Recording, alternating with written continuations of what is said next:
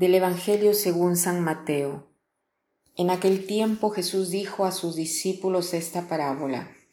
El reino de los cielos es semejante a diez jóvenes que tomando sus lámparas salieron al encuentro del esposo. Cinco de ellas eran descuidadas y cinco previsoras. Las descuidadas llevaron sus lámparas, pero no llevaron aceite para llenarlas de nuevo. Las previsoras, en cambio, llevaron cada una un frasco de aceite junto con su lámpara. Como el esposo tardaba, les entró sueño a todas y se durmieron. A medianoche se oyó un grito, ya viene el esposo, salgan a su encuentro. Se levantaron entonces todas aquellas jóvenes y se pusieron a preparar sus lámparas, y las descuidadas dijeron a las previsoras, Dennos un poco de su aceite, porque nuestras lámparas están apagando.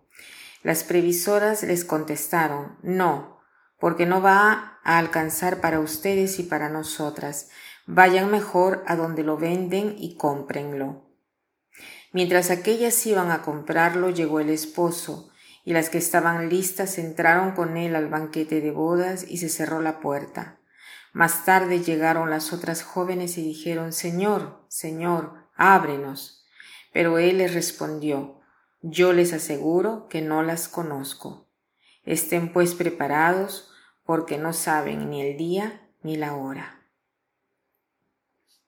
La parábola es una narración que a través de una comparación quiere dar una enseñanza, un mensaje. En la parábola eh, no van analizados todos los elementos, sino eh, se debe individuar cuál es el mensaje central que la parábola nos quiere dar. Para entender esta parábola tenemos que tratar de entender cómo se desarrollaba el matrimonio en Israel, ¿no? Era como un contrato entre dos familias y el esposo, acompañado de unos eh, amigos, eh, em, iba a la casa de la esposa. La esposa también era acompañada y juntos se iban a la casa de, de, de bodas, ¿no?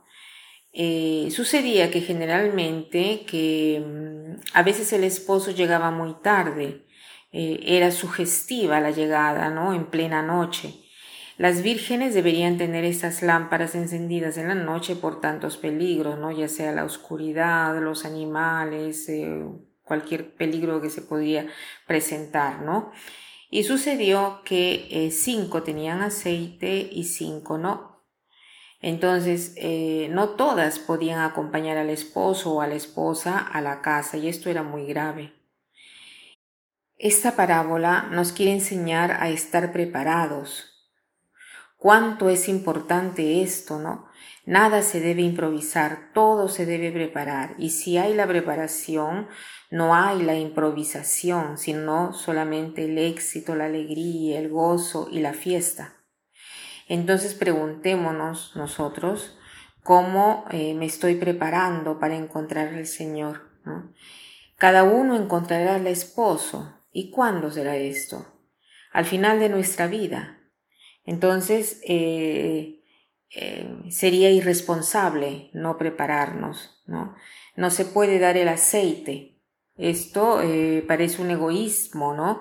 Pero es que el aceite es la respuesta personal de la llamada de Dios, la respuesta personal para caminar en la luz, la respuesta personal para demostrar que somos hijos de Dios. Entonces nadie puede sustituir a otro. Yo puedo rezar por ti, pero no en tu lugar. ¿no? Se necesita la respuesta personal para el Señor. Entonces tratemos de ser sabios y no necios, tratando de hacer de nuestra vida toda una preparación para el cielo. No olvidemos el cielo, no olvidemos que nos dirigimos al cielo, porque si lo olvidamos, tomaremos entonces caminos equivocados o elecciones no con el, el, fin con el cual las deberíamos escoger y por lo tanto nos desvían del camino. Entonces podríamos preguntarnos el día de hoy, ¿esta elección que yo estoy haciendo me sirve para llegar al paraíso o no? Tratemos de entender esto eh, verdaderamente el Señor lo quiere, me ayuda para acercarme a Dios. Y para terminar, quiero citar esta frase que dice así, super aprendizaje y super preparación te dan la actitud vencedora en cada sector. Super aprendizaje y super preparación te dan la actitud vencedora en cada sector. Que pasen un buen día.